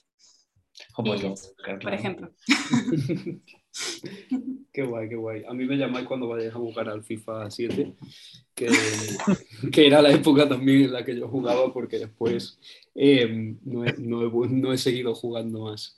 Eh, bueno, sí, me enganché un poco a Fortnite, pero me enganché más a, Twitch eh, eh, que a otra cosa. Y me, me, parece eso, o sea, eso que comentáis me parece que es súper interesante, ¿no? O sea, mm. cómo el propio videojuego rompe ya con el paradigma clásico del espectador y, y, y la obra, ¿no? O sea, ya eres partícipe de la, de la misma, de la misma obra. Y lo que pasa que, claro, que ahora esos fenómenos del que ve, cómo ve que juega, ¿no? o el, el, que ve a quien reacciona a alguien jugando, ya eso termina un poco por entrar o sea, creo que también de, alguna forma en la sociología por lo menos, que es, al final yo soy sociólogo y, tengo que, leerlo un poco por ahí también, creo que se ha abusado mucho en los últimos años de esa figura del prosumidor. ¿no? Todo, ya de repente nadie era un espectador pasivo, sino que todo el mundo estaba haciendo cosas todo el rato. Yo creo que precisamente Twitch lo que ha evidenciado ahora es lo contrario, de que se puede consumir eh, un eh, cómo alguien juega un videojuego sin necesariamente después ponerlo en práctica, ¿no? Porque yo, o sea, yo por ejemplo he consumido eso muchísimo Fortnite, al principio jugaba, después no, y sin embargo sigo viendo, o sea, eh, me pongo a hacer algo por la mañana y tengo el directo de Fortnite abierto, ¿no? Y, sin embargo, eso, o sea, más allá de esa, de esa relación de espectador pasivo, no hay nada que, que en lo que mi día a día eh, eh, Fortnite pueda, pueda como ayudarme o activarme, no, no lo sé.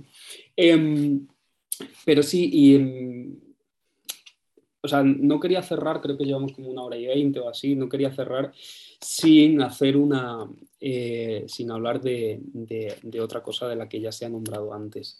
Em, en todo esto que comentabas de, em, Pablo en el libro, eh, básicamente lo que es ese proyecto de antiestética y tal, no hay lugar para este em, régimen conservador o directamente reaccionario del columnismo español, ¿no? Este régimen que, orienta, que, es un régimen autoritario de, orientación de la mirada, ¿no? Que tú lo, defines muy bien en la crítica que hacía, em, no recuerdo quién era, ¿era Javier Marías? No, no era Javier Marías. Muñoz Molina. Muñoz Molina, efectivamente, de la película Roma, ¿no? Mm. Em, ¿Qué hacemos? con este columnismo. bueno, tú que ahora eres columnista, bueno, tampoco eres columnista, no, te quiero identificar con el columnismo. soy opinador, Tú que escribes artículos en público. Eh, pues no, desde luego, a ver, es que el columnismo, que, no, que lo separo de la tribuna, lo separo de la opinión incluso. O sea, para mí el columnismo eh, tiene una estética clara y está identificado con la construcción de subjetividad. O sea, es como una cosa política, obviamente. Eh, por eso la sección de opinión del mundo o del país casi tiene, cobra más importancia que la sección de internacional, ¿no? que parece mentira, o que la sección de noticias locales o nacionales. Es la sección de, opinión donde ahora mismo en los periódicos se, se cuece todo, porque, claro, personas inteligentes, eh, con, mucha mala baba a veces, eh, son capaces de identificar muy bien no sé, la estructura de sentimiento, lo que está en el ambiente colectivo, ¿sabes? Los deseos colectivos eh, y los deseos de antagonismo, sobre todo. Y identifica muy bien esos deseos de antagonismo, construyen los antagonismos y a partir de ahí se lía parda. Em, entonces, bueno, yo ahora me siento un poco mal por haberlo metido porque pienso, también yo me dejo llevar un poco por contestar a esto y a lo mejor me metí en un general siendo joven que tampoco me, o sea, que no conozco a esta persona, no, o sea, que la crítica que se la hago no se la hago a él, es, una crítica a la estética del columnismo, pero claro, pienso, a lo mejor no me debería haber dejado llevar y a lo mejor hay que pasar directamente, ¿no? Cada vez que se en Twitter con, una columna de, de Ana Iris o de, de Bernabéu, de quien sea, o de Vargas Llosa, por ejemplo, eh, digamos, a lo mejor, si dejamos de hablar de ello, pues sé que es una, sé que es una cosa tonta, ¿no? Pero a lo mejor el columnismo muere así. O sea, el columnismo, el problema que tiene es que eh, yo pensaba que con las redes sociales iba a morir, porque claro, es, es, está basado en, la noción de autoridad epistémica, ¿no? de yo sé más que tú, yo te voy a enseñar todo lo que sé. Incluso en el texto de Muñoz Molina, a ti que no te gusta la película eres, eres imbécil, eres tonto, no sabes percibir la belleza. ¿no? Eh, claro, eso es una noción de autoridad epistémica desde la tribuna de un periódico que ya es como una autoridad epistémica también, un medio de comunicación. Yo pensaba que las redes sociales iban a acabar con todo eso, pero resulta que no, que a veces lo fomentan incluso. Entonces, me parece tan problemática la salida que yo creo que es mejor darle la espalda y ya está, y construir. O sea, la opinión siempre va a estar, ¿no? Pero igual que le damos la espalda a veces a Pablo Motos, pues también se la podemos dar a un columnista, ¿no? Quizá Pablo Motos es mucho más influyente que un columnista y no nos damos cuenta también. Porque Pablo Motos es un columnista de la tele, en realidad. Es verdad que estamos en una situación complicada. Porque además de pronto las redes han vuelto un, nicho de odio infinito. Sí, sí, sí, sí. Eh, que al final generan más rechazo que otra cosa. Las cámaras de eco que producen son cada vez más y más grandes y muchas veces eh, llevan a un hastío que creo que es en el que estamos envueltos todas y todos y todas ahora mismo. De, ¿Para qué me voy a meter en el enésimo debate? Porque no queremos tampoco dejarnos llevar porque el discurso sea otra vez algo que está resuelto desde hace muchísimo tiempo, ya sea el tema de la familia, sea el tema de la nostalgia o sea cualquier tema. O sea, creo, creo que es importante saber cuáles son las distintas sensibilidades, pero también es importante em, saber cómo posicionarse al, al, respecto y creo que muchas veces es más inteligente no, no alimentar al troll, que era una cosa que mm. se decía mucho cuando empezaron las redes sociales y que de pronto hemos dejado de hacerlo porque hemos empezado a darle validez a, todo un poco. Pero esto me, me, resulta interesante y me vincula con otra cosa de la que no hemos hablado, pero que creo que es muy pertinente también al libro de hecho, que es que en el libro hablas un poco de, de la aceleración. Sabía que no le iba a decir bien, da igual. bueno, sí, tú me entiendes. Aceleracionalismo. Bueno, sí, eso. Y el vínculo que tiene el, el, fascismo con el futurismo y el romanticismo. Mm. Y, creo que en, la época que nos toca vivir estamos viendo otra vez el revival de esas dos cosas, ¿no? Porque una de las cosas que, que, veo yo mucho en Andalucía es esa romantización de pronto, de ahora de pronto los valores que nos mueven son valores románticos otra vez.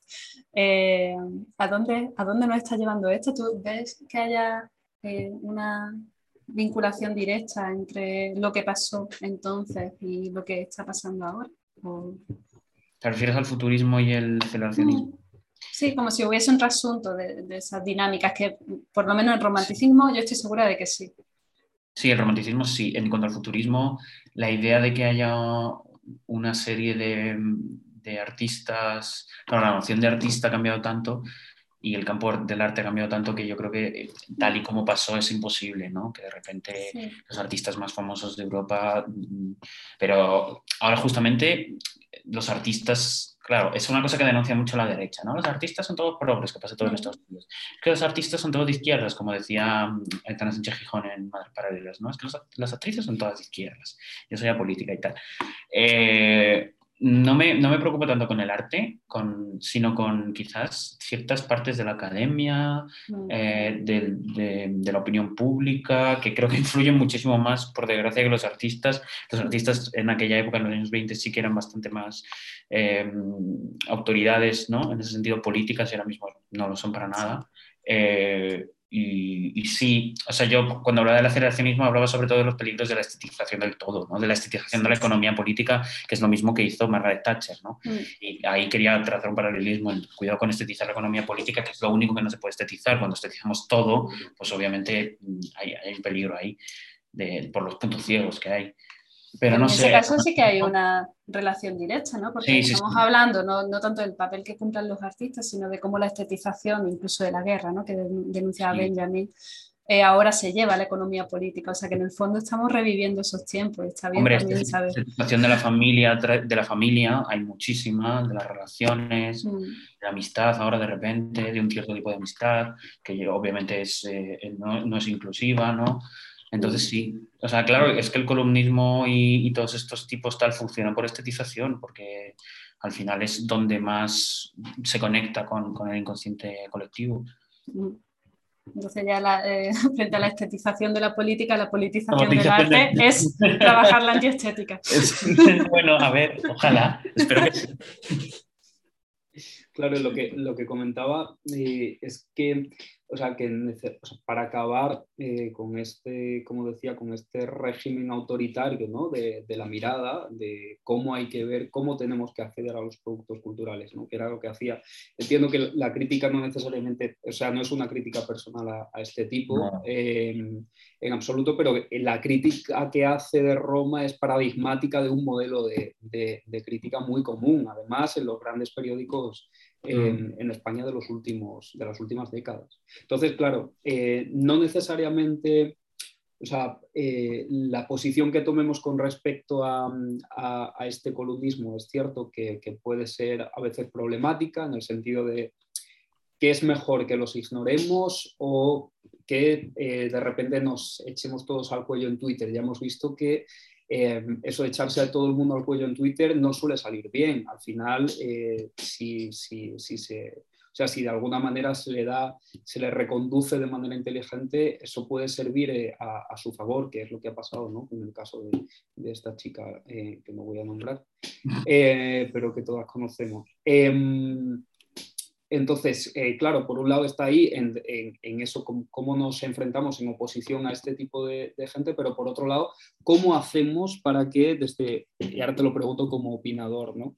Eh, como opinador de público, eh, cómo hacemos para democratizar la mirada, ¿no? Para, ofrecer un, horizonte de la, de la, mirada de lo visual diferente, de la crítica diferente, que no pase necesariamente por, por, por, decir aquí, aquí están nuestros, eh, nuestros huevos y esto es lo que han visto y esto es lo que tiene que ver el resto. En el sentido de la mirada más visual, mirada. En realidad un poco más en el sentido de la crítica, o sea, en el sentido de la crítica. De cómo educar críticamente. Claro, de cómo educar críticamente. Sí, Te iba a decir, falta a lo mejor en España, pero me, iba a poner como muy pragmático, a lo mejor como cierto tipo de educación visual que no sea puramente iconográfica, ¿no? que es la que se da en España que se, y se da la iconografía, se da ya en segundo bachillerato, en primer bachillerato. O sea, como e, educar al ojo también, igual que educamos al cerebro, cuando, igual que aprendemos a leer, pues un poco aprender a mirar, aunque claro, no tiene, no tiene absolutamente, no, no tiene ni punto de comparación una cosa con la otra a nivel de reglamento, del, reglamento de la lectura y el reglamento de la visión, pero sí que puede haber un cierto paralelismo, ¿no? A nivel pedagógico. Eh, en cuanto a, a, la crítica, es que la cuestión de la crítica es la cuestión de la emancipación, al final. Entonces, es muy complicado, como, es muy complicado resolver, o sea, cómo nos emancipamos como sujetos, ¿no? Como sujetos subversivos o, o lo que sea, cómo nos emancipamos como clase. Hostia, pues no lo sé. ¿sabes? O sea, no lo sé, no lo sé. O sea, no sé cómo, no sé cómo, me parece que tiene mucho que ver, ¿sabes? La cuestión de la crítica y la cuestión de la emancipación. Que cuando has pasado por un régimen de sujeción es cuando puedes criticar ese régimen de sujeción o cómo ese régimen de sujeción es, interpela a los otros cuerpos, ¿no? Pero cuando no has pasado por un proceso de emancipación, que, que los procesos de emancipación siempre son múltiples, además no existe un proceso de emancipación, no te emancipas una vez y ya está, ¿no? Ahí es cuando ya se puede, se puede fundamentar la crítica. Pero claro, entonces hay, habría una retroalimentación entre los emancipados y los no emancipados, que es la, noción, o sea, el conflicto básico entre autoridades epistémicas, ¿no? Y, los que aprenden a saber, los que aprenden a hacer crítica, que es muy complicado también, porque en ese sentido es como muy direccional, unidireccional solo, muy hegemónico y que reproduce un poco las mismas reglas que tiene el poder. De hecho, quizás sea eso lo interesante ¿no? de, este momento en el que estamos viviendo, que precisamente cuando empezamos a hablar de, esta charla, Manu decía que él no, dominaba esto y a lo mejor no sabía qué decir, y nosotros decíamos, no, hombre, pero si lo interesante es escuchar por qué, porque al final se trata también de redefinir la crítica. Yo creo que en el momento en el que te replanteas todo lo estético, eso implica también el hecho de que la experiencia estética no acaba en el contacto entre la persona, la percepción del objeto estético de la obra de arte, sino también en todas las posibles eh, reverberaciones que pueda tener eso, como es, entre otras cosas, la crítica. Y la crítica debe formar parte también de nuestra consideración estética. Entonces, en el momento en el que planteamos un nuevo modelo de audiencia, un nuevo modelo de estética, también necesariamente tenemos que plantear un nuevo modelo de crítica que rompa con esas premisas que vienen instaladas y que creo que es un poco lo que planteas tú en la parte final del libro. Y que creo que ahí precisamente los espacios contemporáneos, las nuevas formas de hacer crítica, es donde nos quizás encontremos como una pequeña salvación a, a esa trampa del discurso de la legitimidad epistémica que suelen tener los, medios de, comunicación o según qué figura en esta hiperindividualización de, de todo. Y por ejemplo, me gusta mucho, no sé si la habéis leído, pero ya me habéis dicho que me gusta mucho el videojuego, pero bueno, igual la conocéis, em, a Marta Trivi, que hace crítica de, de videojuegos, además en distintos formatos. Está, está en Twitch, está, tiene un podcast y ella hace críticas como más genéricas lo que tú esperas de una crítica de un videojuego, ¿no? que te cuente un poco de qué va y, poco más. Pero luego tiene también formas más estéticas de hacer referencia a esa obra. Y, lo que hacen es precisamente darle una vuelta a esa idea de la crítica. Estamos tan acostumbrados a que cuando yo tengo que hacer una crítica cultural, también porque es lo que nos enseñan, tenemos que hacer esto, esto, esto, o a pensar que nuestro discurso no tiene legitimidad en tanto que no tenemos una formación específica acerca de la crítica, que no sabemos hasta qué punto nuestra percepción del discurso cultural sí que codifica el propio discurso, en el sentido de que tú estás hablando con tus amigos, comentando una peli, y ya estás haciendo crítica. Y también es importante no, no, tendrá la misma repercusión que la de Pablo Motos, pero también tiene una repercusión muy, muy importante, sobre todo para tu círculo, porque tu, crítica es partisana y es legítima dentro de ese círculo. Y al final eso también nos interesa desde un punto de vista em, de reformular lo estético. Porque eh, deshacernos de una vez de la jerarquía de, lo, de la estética clásica y nos da la posibilidad de vincularnos con, con todo de una manera, por lo menos, crítica, valga la redundancia, y por lo menos nos da como un soplo de aire fresco y la posibilidad de que las cosas sean diferentes. Pero también soy muy optimista igual. Yo súper pesimista, pero vamos, agradezco muchísimo tu, labor, como, como, todo y como optimista sobre todo, porque es, es realmente como se construyen nuevos horizontes. Mm. Estamos aquí de contrapunto, podemos hacer como dúo cómico. como Ryan. bueno, chiques, em, nos vamos a tener que quedar aquí. Se han quedado muchísimas cosas en el tintero porque es verdad que en el libro, aunque son apenas unas 150 paginitas que se leen, eh, que se leen muy rápido, muy bien, eh, abordas una cantidad de cosas eh, tremendas. Y hay cosas que, bueno, que se nos van a quedar en el tintero, pero que, sí, que eso puede dar lugar a una segunda parte o, o a ver si podemos hacer esa presentación que quedó pendiente en, en Sevilla o, o bueno, ya veremos. Pero nada, pues daros las gracias a las dos por, participar, a Pablo por escribir el libro, por estar aquí con, nosotras. También eh, tengo que decir que podéis leer su último artículo en la página web del Instituto de Estudios Culturales, he metido ahí el, esto, que tenía que meterlo. Eh, y que bueno, y que, y que parece ser que, que, si todo va bien podréis estar leyendo sus artículos todos los meses. Y nada, y muchísimas gracias Paula por, por, por participar, por haber leído el libro con tanta atención y, y, nada, que espero que nos veamos pronto y podamos hacer esa presentación eh, las tres juntas en, en vivo y en directo y viéndonos las caras.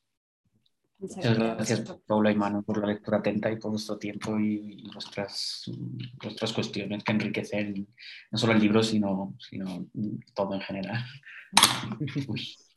Bueno, pues muchísimas gracias a todas, a todos y, y a todas eh, las que nos están escuchando o las que nos vayan a escuchar en un futuro. Así que un abrazo muy fuerte y un besito y feliz año, por supuesto. Feliz 2022. Feliz año.